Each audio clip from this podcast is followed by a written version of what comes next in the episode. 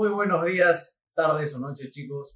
Bueno, en este cuarto episodio de Paracetamol con Franco y Renato, vamos a hablar un poquito de las neoplasias, el cáncer y también unos ciertos temas importantes que, que tienen que ver con nuestro país, Perú. Las elecciones, que es un, un tema súper importante, pero no, no para tocar tanto a fondo, porque también es un tema sumamente amplio. Así que, ¿qué tal, hermano? ¿Qué tal, Tato? Eh, bueno, primero disculparnos porque la semana pasada no pudimos subir este, un, eh, un episodio, porque sí vinimos a grabar.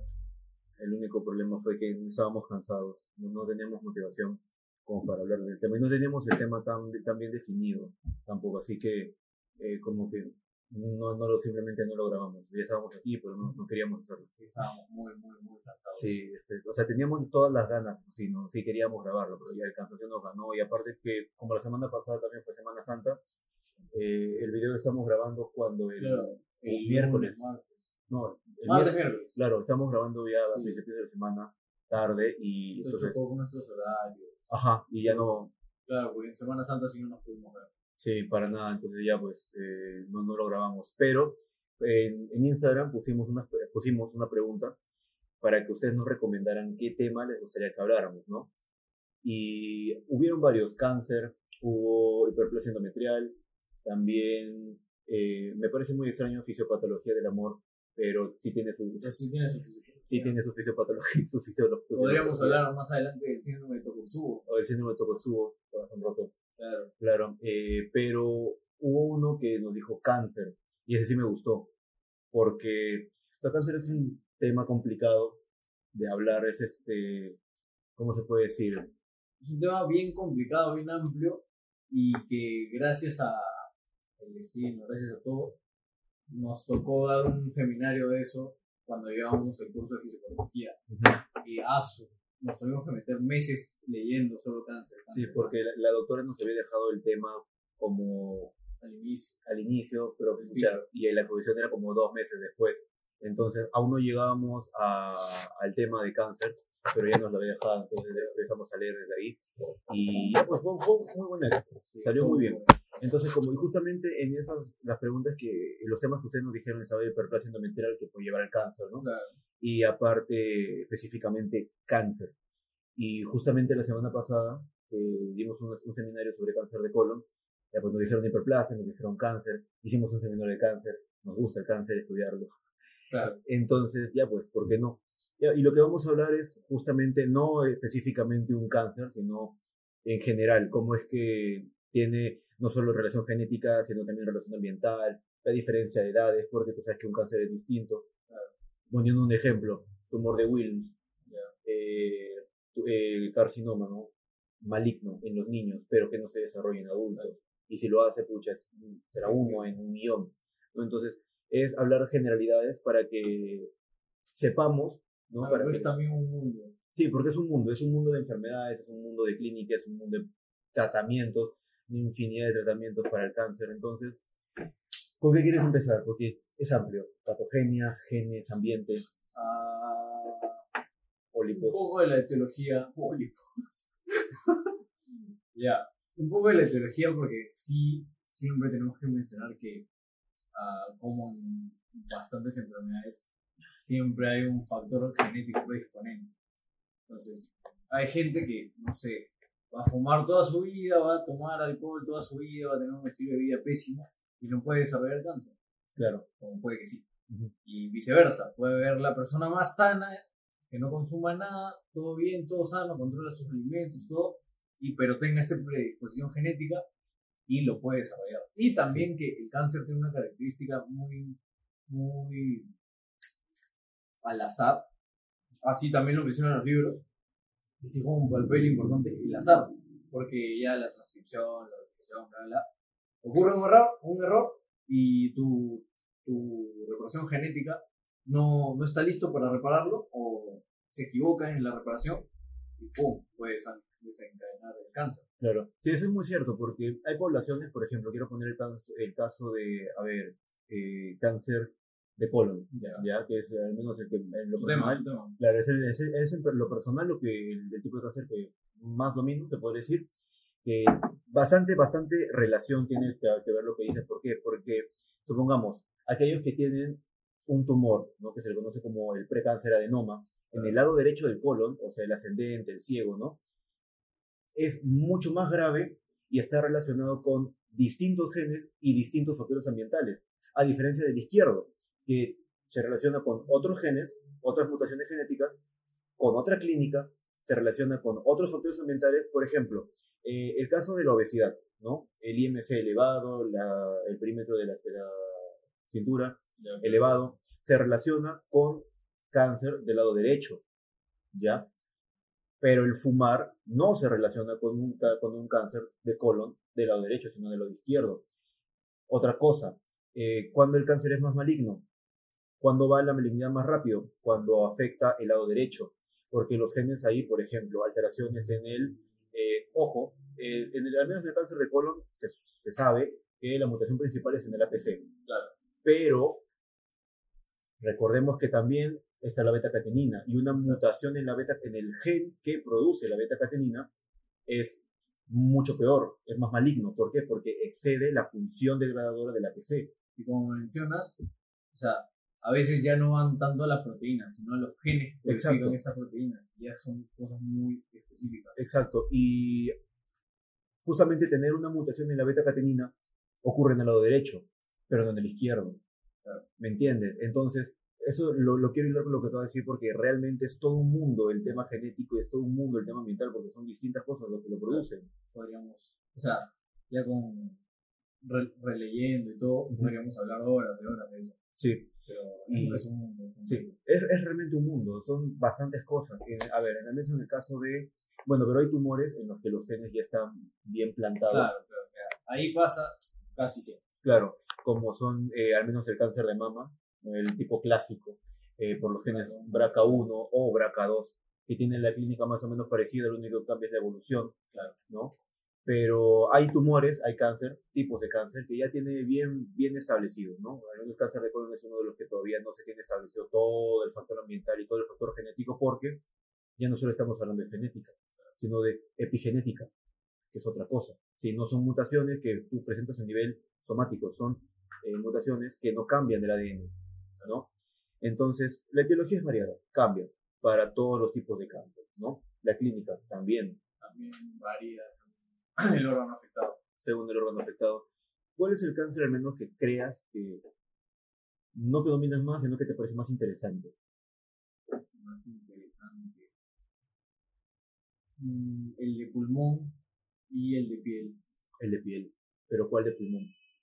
Eh, células pequeñas. El microcit, sí, sí, sí.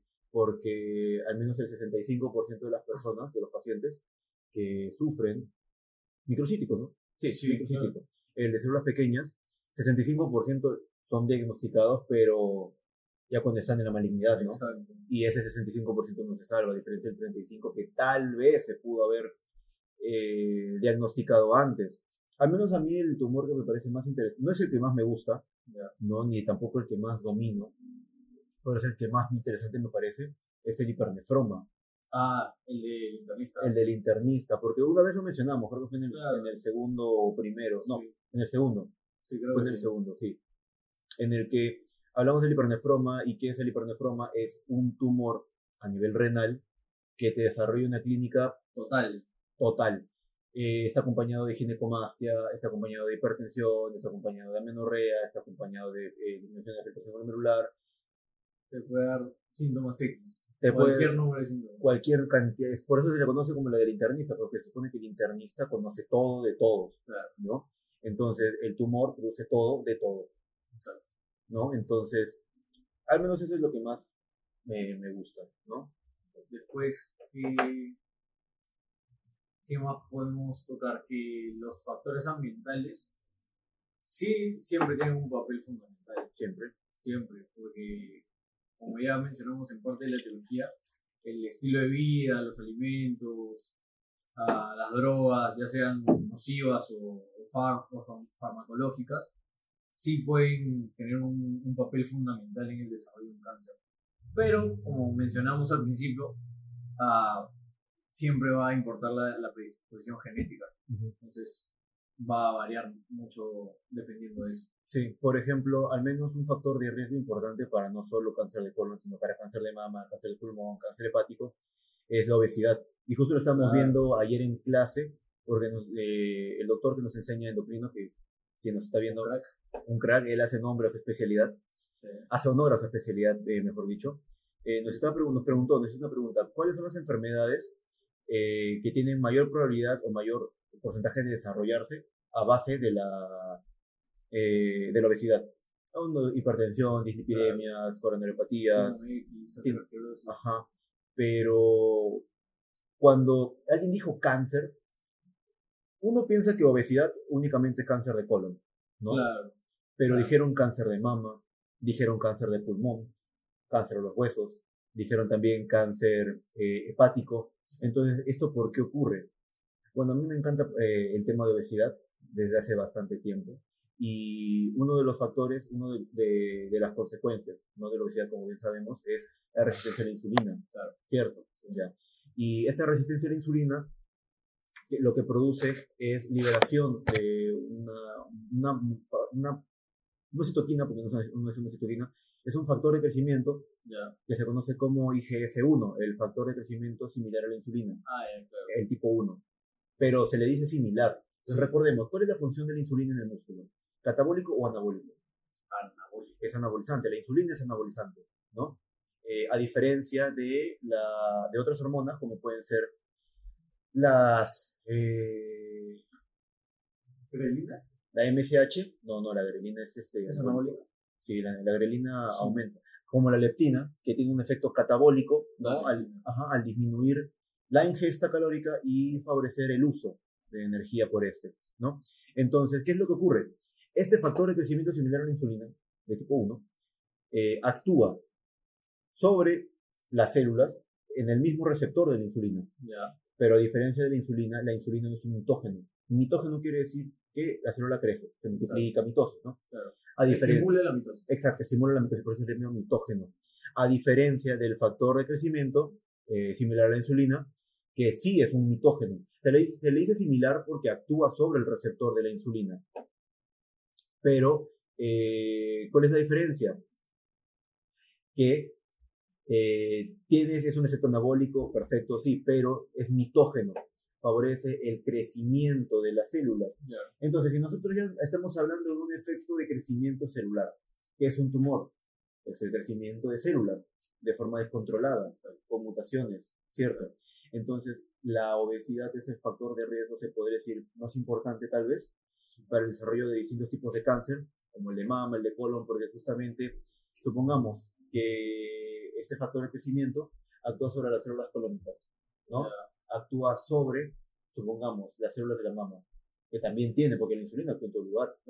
¿Qué ocurre? Hiperplasia, eh, adenoma, o puede ser pólipo en el cáncer del colon, eh, aumento de los nódulos, ¿no? De los nodulillos, el mama, como por ejemplo de los islotes pancreáticos también, en pulmones y los alveolos. Entonces, ¿esto que nos va a llevar? A un cáncer al final.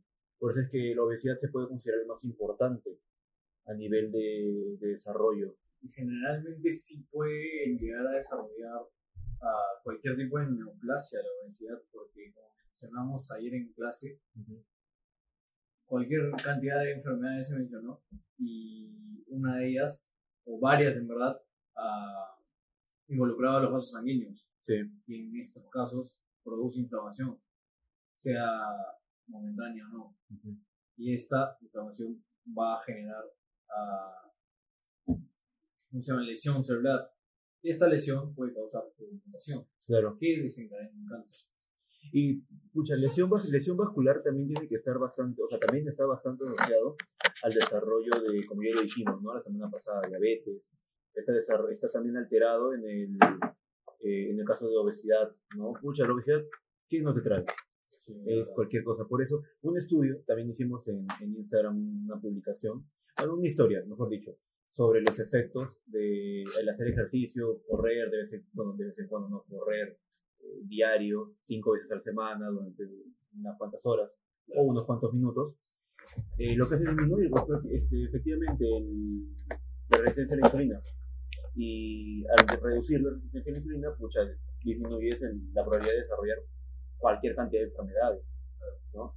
Y a ver, eh, al menos ya desviándonos un poquito del tema de, específico de factores ambientales, ya, si nos vamos directamente al tratamiento.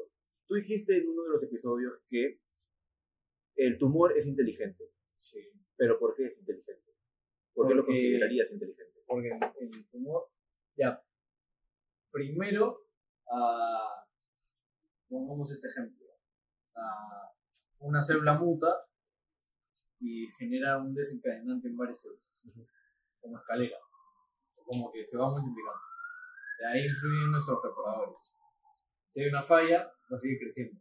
Pero a veces usan receptores como señuelo para permitir que siga creciendo. Claro. Otro, otro factor por el, que lo considero inteligente es porque crean sus propios vasos sanguíneos. También. Generalmente ya en casos de malignidad. Sí. ¿ya? Y crean sus propios vasos sanguíneos, entonces pueden llegar uno a más lugares, pueden crecer a, alrededor del órgano en el que están y ya más adelante pueden llegar a, a hacer metástasis. Por supuesto. Entonces, sí, eh, bueno, se puede decir que es inteligente, pero cuando ya está llegando a la malignidad. Sí, más que todo. Es como decir que pues, estuviera estudiando el panorama. Exacto. Porque va creciendo. Según lo hace poco a poco. Exacto, lo hace poco a poco, ya se hace 200 IQ cuando ya es maligno. Claro, claro. Claro. Eh, hay una cosa también que quisiera añadir ahí, que es una parte también se le podría considerar inteligente porque evade el sistema inmune. Lo evade de una manera sorprendente y justamente en casos en los que los pacientes ya no, se, ya no funciona la, la radioterapia, ya no funciona la quimioterapia, opta por tratamientos biológicos para bloquear justamente las células antiinflamatorias o antiinmunitarias como los T reguladores, que su nombre lo dice regula. ¿Qué es lo que, ¿A quién activa los T reguladores? El mismo tumor. El mismo tumor activa los T reguladores. T reguladores disminuye la función, por no decir inhibir, de los linfocitos o células que matan directamente a las células tumorales. Y el tratamiento ya de última elección, ¿no? Pues, la última línea de defensa para el tratamiento es la terapia biológica anticuerpos que van en contra de las células. De, no, no, no de las células, sino de los receptores. Ah, Porque por nosotros sabemos... es, una terapia mucho más específica. Claro, es una terapia más específica, más complicada de, darla también, obviamente que es más cara. Sí, porque anticuerpos monoclonales no son baratos, ¿no? Sabemos al menos para el denosumab o malizumab, ¿no? Eh, exacto, todos son anticuerpos monoclonales, tipo IgG, pero más caros. Entonces, sí, todo, no sé si hay alguna terapia de cáncer, entre comillas, barata, pero generalmente son muy caras. Sí, generalmente son, son bastante caras. Mucho pobre que no tenga seguro. Y eso. Sí. Bueno, no me quiero meter ahí. Sí, también es un tema es un, debatible. Sí, es un, es un tema bastante complicado, porque también no quiero decir que yo tuve un familiar con, con, cáncer de colon. Creo que por eso es mi afinidad hacia este cáncer, ¿no? Entonces, eh, ah, y bueno, eh, ¿cómo funciona la terapia biológica? Fácil, los receptores CTLA4, ya. PDL1, ya estoy volando mucho, pero lo que hace es bloquear los receptores antiinmunitarios, ¿no? Para que estimular la, la inmunidad y matarlos. para que sí funcione o sea, nuestra inmunidad. Claro. Y, y, una pregunta que te quisiera hacer, ¿tú piensas que el metabolismo es el mismo? de cada cáncer? Claro, no, de por sí del cáncer. O sea, tú sabes que es glucólisis 3. Exacto. ¿Tú crees que es lo mismo en, en los tumores? Porque quiero, quiero justamente tocar el tema de... ¿por, qué te hago esta pregunta? Porque quiero tocar el tema de eh, el linfoma ya. con el COVID. ¿Cómo fue posible que se haya curado? Ah, claro. Por eso es que quiero, quiero tocar ese tema. Creo que sí. El metabolismo, al principio, sí. Claro, al principio sí es igual. Exacto, al principio el metabolismo es prácticamente igual. Ya. Pero llega un punto en el que el metabolismo, el metabolismo cambia por el conocido efecto, el efecto Warburg. Ya. Me encanta ese efecto, me, parece extremadamente interesante, pero también complejo de entender. Y ¿Alguna vez te has preguntado? En un video hay que explicar el efecto Warburg. Sí, eh, eh, tenemos pensado, bueno, al menos esta semana tampoco no pudimos eh, gra- grabar ni subir los tres videos que prometimos semanalmente, porque ya empezamos la, la universidad, las clases, ¿no? Tenemos que ordenar nuestros horarios. Ajá, tenemos que ordenar, al menos estamos también eh, enseñando, Sí. eso, cha- charlas también por ahí. Eh, se, va, se viene, se viene la, la, una charla de justamente el, el primer tema, se puede decir, ¿no? Que hicimos autoinmunidad y autoinflamación, Claro. que ya van a verlo. Eh, primero es autoinmunidad, luego el caballero acá, autoinflamación. Eh, vamos a dejarlo igual en la página para que lo vean, porque de verdad va a ser un tema bastante interesante y vamos a hacer también un conversatorio, bueno, tipo conversatorio, Claro. entre la diferencia de una úlcera péptica, ¿no? que ya saben es eh, duodenal o estomacal, y la gastritis. ¿no? no va a ser explicarlo directamente, eh, clínica no, directamente no, sino va a ser un poco más eh, conversarlo entre los dos, como debatiendo, discutiendo y al final llegar a conclusiones, Claro. ¿no? Para que sea más interactivo y todo. O sea, ya explicaciones, eso lo podemos Claro. ver en Instagram. Ajá, exacto. Eh, todo eso lo vamos a publicar y ya lo van a ver. Entonces síganos para, para que lo puedan ver. Y volviendo al tema. Ya. Eh, Efecto Warburg. El efecto Warburg. Eh, ¿Qué es lo que ocurre? Y no sé si te has hecho esta pregunta alguna vez. ¿Por qué hay tumores que remiten y por qué hay tumores que son resistentes a la terapia? ¿Te has preguntado alguna vez el por qué un tumor eh, es resistente a la terapia biológica, a la farmacológica? Otra de las razones por las que es inteligente. otras de las razones por las que es inteligente. Y esto ya, ya est- ya estamos llevando a un punto un poco más genético, Sí. un poco más celular. ¿Por qué? Porque, ¿qué es lo que ocurre? Al menos llevándolo con el proceso de la, del efecto Warburg y la autofagia. Lo que ocurre es que estas células pueden sobrevivir en un estado sin nutrientes, ¿no? Eh, tú metes un anticuerpo o metes antiangiogénicos, ¿no? Para evitar el crecimiento de nuevos vasos, como bien lo dijiste. Lo quitas, ya no se nutre. ¿No? Ya no se ulcera. Entonces, ¿cómo sobrevive? No debería sobrevivir. ¿Qué es lo que pasa acá? Que el efecto Warburg, ¿no? Para, no ten- para no tener que explicarlo completamente, es una alteración que no es exclusiva del cáncer. Eh, eh, nosotros sabemos que necesitamos energía, mucha energía para formar nuestras cosas Claro. nuestros compuestos celulares, pero también eh, para crecer.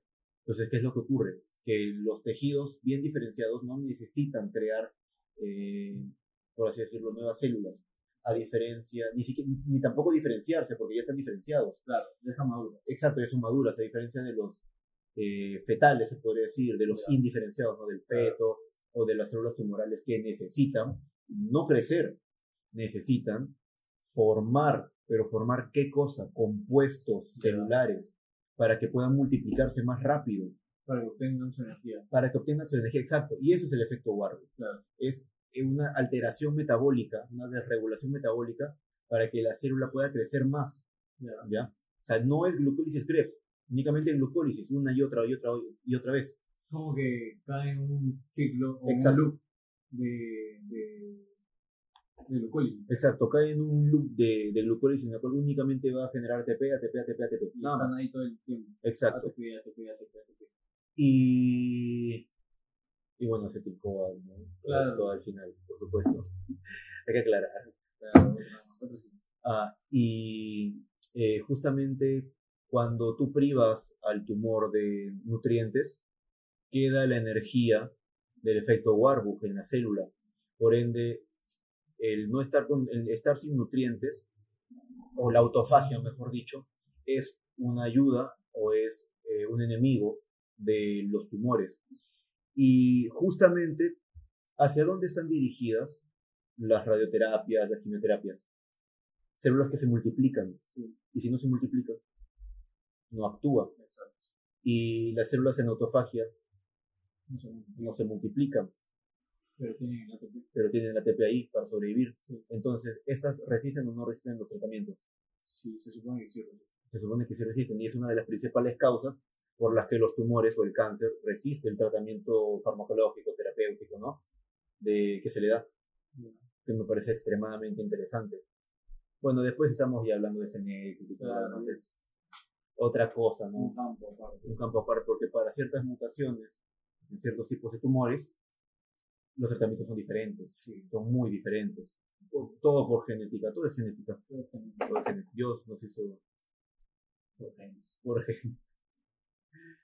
Ah, entonces es una máquina. no sé si es una máquina, de verdad una máquina genética. literal. Ujú.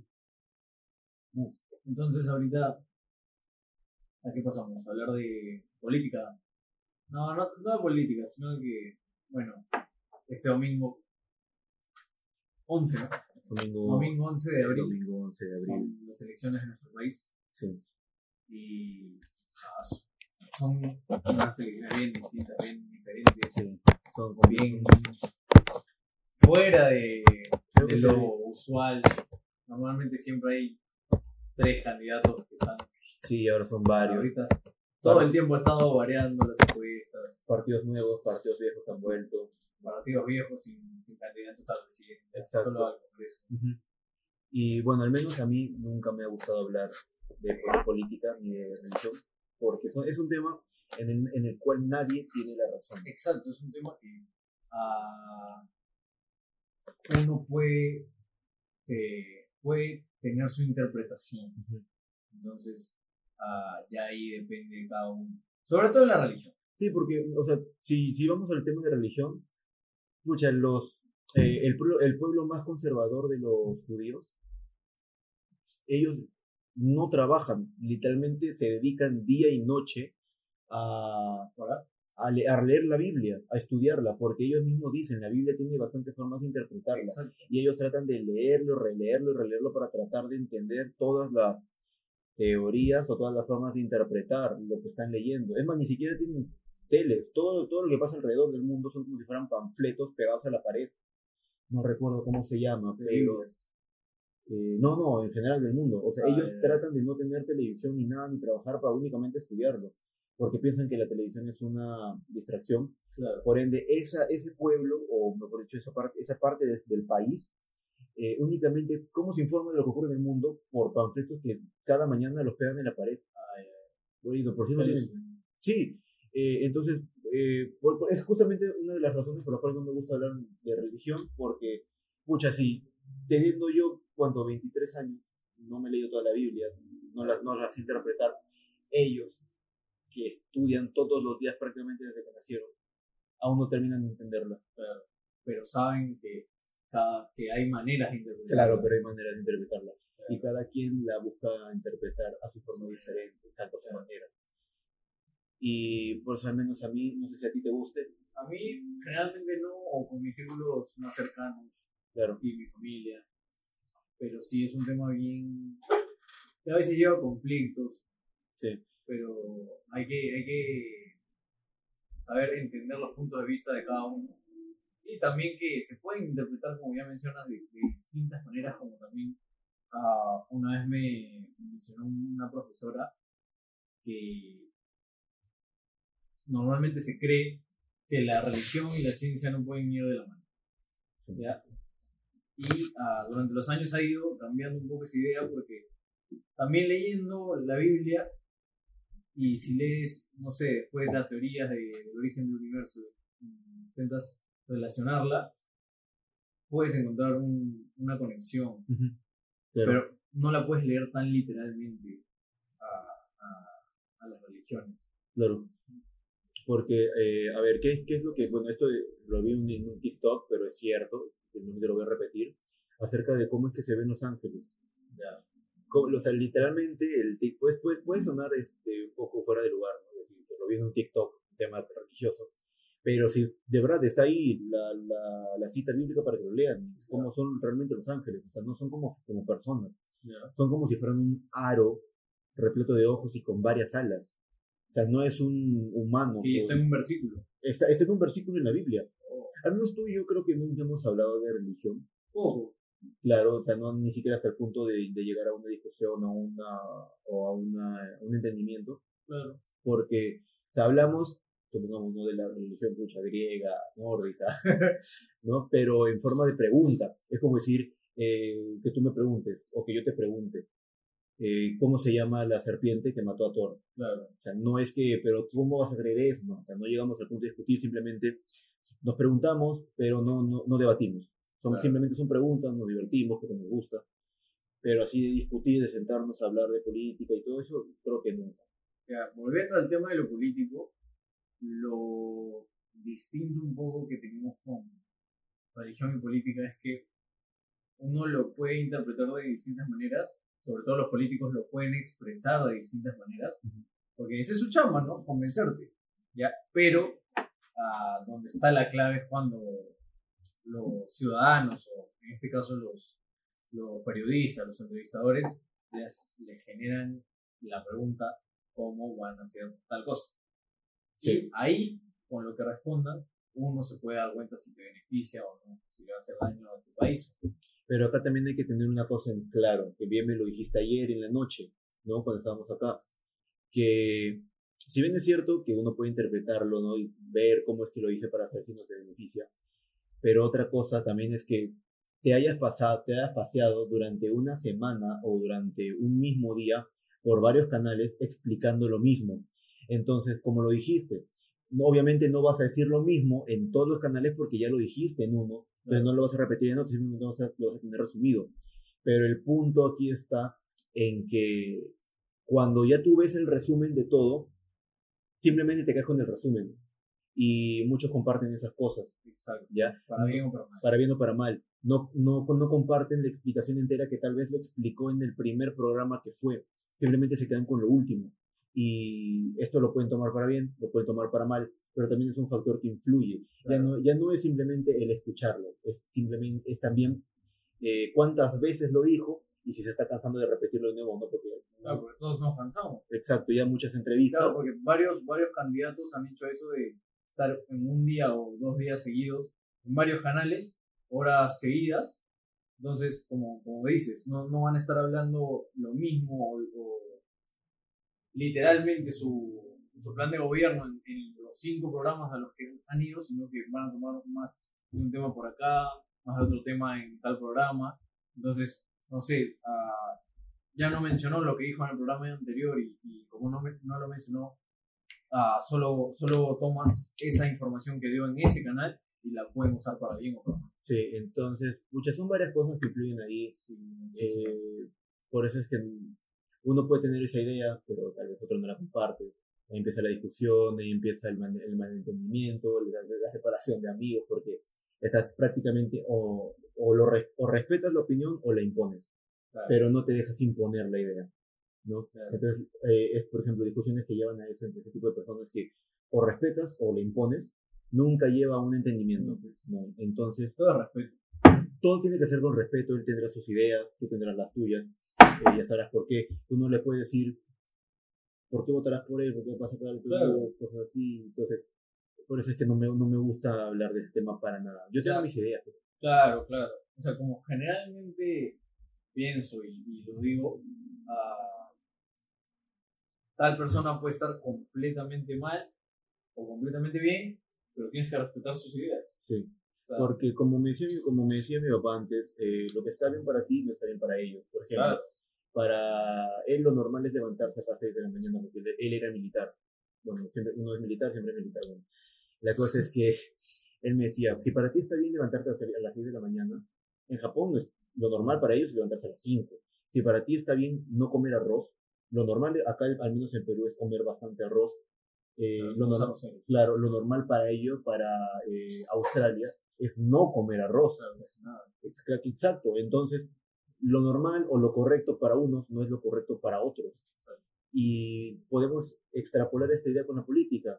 justamente... Ya solo en sociedades más pequeñas, o sea, no hablando de países, sino, no sé, distritos, provincias, ya vamos a ver esa diferencia de todo, estilo de vida. ¿Y cómo se pueden dar cuenta que nosotros respetamos nuestras ideas? Porque si se dan cuenta, escuchándonos ahorita, no estamos hablando de qué idea tienes de política, que ya tengo, simplemente estamos dando el por qué existe tal diferencia. Y justamente esto es eh, por el cual existe el respeto, ¿no? Tú respetas mi idea, yo respeto tu idea. Es un punto que estamos tocando que es más importante que hablar de los candidatos, de los congresistas. Sí, más importante antes de hablar de congresistas, candidatos a la presidencia y todo lo demás, es eh, hablar primero con respeto acerca de tus ideas, ¿no? Que uno tiene que tener sus propias ideas, no seguir a los demás y respetar las ideas. Por más absurda que sea tu idea, qué absurdo, igual tienes que respetarla, simplemente no dices nada y ya. Claro, ya Ya cada uno tiene sus maneras. Sí, claro, cada uno ya tiene sus maneras de pensar, sus formas de, de ver ese tipo de cosas, ¿no? Claro.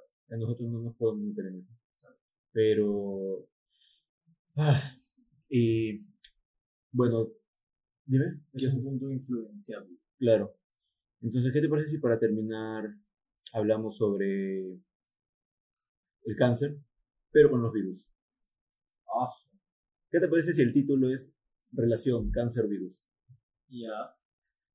Es un buen título. Sí. Eh, a ver, no sé si, creo que, creo que sí, todos los que, los que están enterados, al menos en el ámbito médico, ¿no? en, en- en este nicho médico, de la infectología y la oncología, han visto eh, acerca del coronavirus, ¿no? el SARS-CoV-2, que prácticamente curó, bueno, no curó, sino que redujo, pero en cantidad alucinante, un linfoma. No recuerdo si era no Hodgkin o Hodgkin, no me, creo que era no Hodgkin, mm, te mentiría, no me acuerdo, pero eh, muchos se sorprendieron eh, y algunos decían que eh, era un milagro, la primera vez que ocurre en el mundo, pero ¿tú crees que es la primera vez que ocurre en el mundo? No, probablemente no. Probablemente no, y está confirmado que no. ¿Por qué? Porque hace bastantes, bastantes años se trataban, o bueno, no se trataron, sino que un médico, eh, no recuerdo qué país, creo que era italiano, no se le podría considerar loco. Bueno, sí, porque lo que hizo, loco no, audaz, Se inoculó un virus. inoculó una cepa salvaje del virus de la rabia a una mujer con Ah, cáncer. ya sí me acuerdo más o menos ¿Ya? de una noticia. Ajá.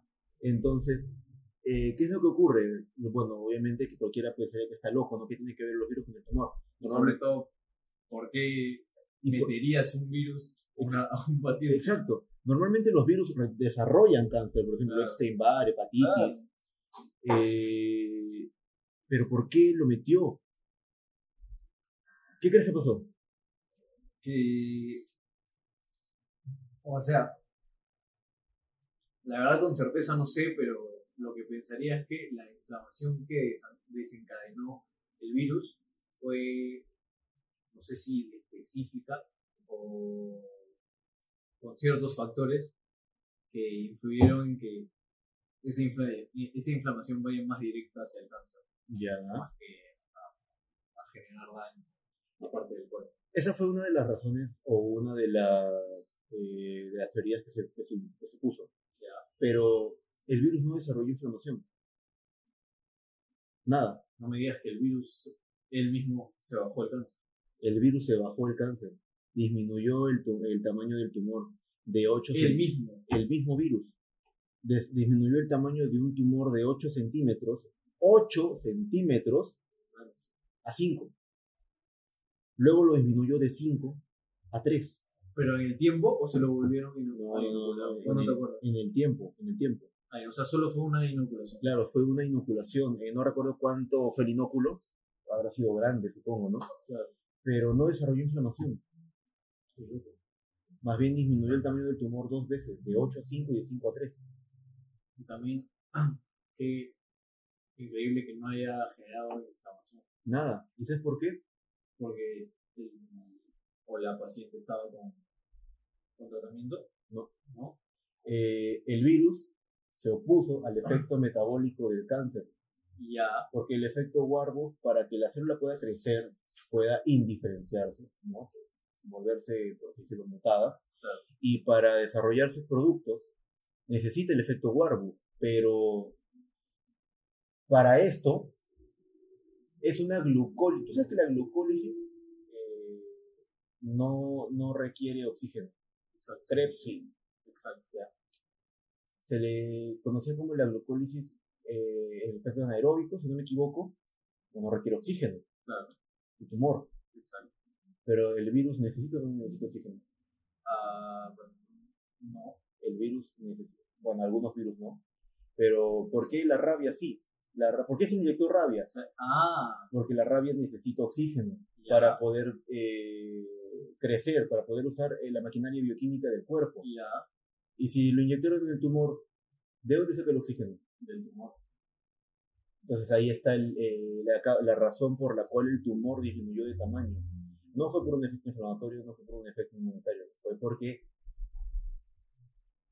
in- Pero en el, en el caso de este año, como fue el año pasado, del el año pasado. linfoma que se redujo por el coronavirus, no fue inoculación, no fue que la, la paciente se contagió, Claro, la paciente se contagió con el virus, no, no fue pero ocurrió Es- algo por el estilo. Claro, estaríamos lo, estaría, bueno, estaría loco. Sí, al menos durante la pandemia, sí. Al menos durante la pandemia que teniendo un, un linfoma que es un cáncer, Claro. eh, le meten coronavirus. No, la, la paciente se contagió dentro del hospital, creo, eh, intrahospitalario, y prácticamente se curó. Bueno, prácticamente no, disminuyó el tamaño del- de los tumores. En porque- gran tamaño. Exacto. Eh, y es porque, según en ese entonces, porque no se ha vuelto a hacer, era porque hay algunos virus que tienen proteínas no estructurales, Ya. ya las NSP, se les conoce Non-Structural Sí. Proteins, ya. Y el coronavirus tenía estas, pues. El coronavirus del 2000, no, 2002 y el del 2019. Ah, ya, el SARS-CoV-1, el MERS-CoV el SARS-CoV-2 tienen proteínas no estructurales. Claro. Y parece ser que esta- que este complejo no estructural, al menos el COVID tiene, el SARS-CoV tiene 16, este, esta- estos genes que forman las proteínas no estructurales lleva a, a la disminución o a la inversión del efecto Warburg, favoreciendo el oxígeno para el virus y desfavoreciendo el tamaño del, del tumor. Entonces, al menos yo quería terminar con eso, un tema interesante para que todos lo tengamos en cuenta. Y se puede decir que esa es la explicación del por qué, eh, el- De cómo redujo. de cómo- exacto, de, de cómo se redujo es un tema Es alucinante. Pero Para que lo busquen. sí, para buscarlo, leanlo, es muy bueno. Además, por aquí, como ya vamos a empezar a subir los videos en YouTube, somos nuevos editando aquí. Por, por aquí eh, pueden ver eh, el artículo donde, del que estamos hablando. Y por aquí pueden ver, y por aquí pueden ver el artículo que de, de la primera cepa de, de la rabia. Y aquí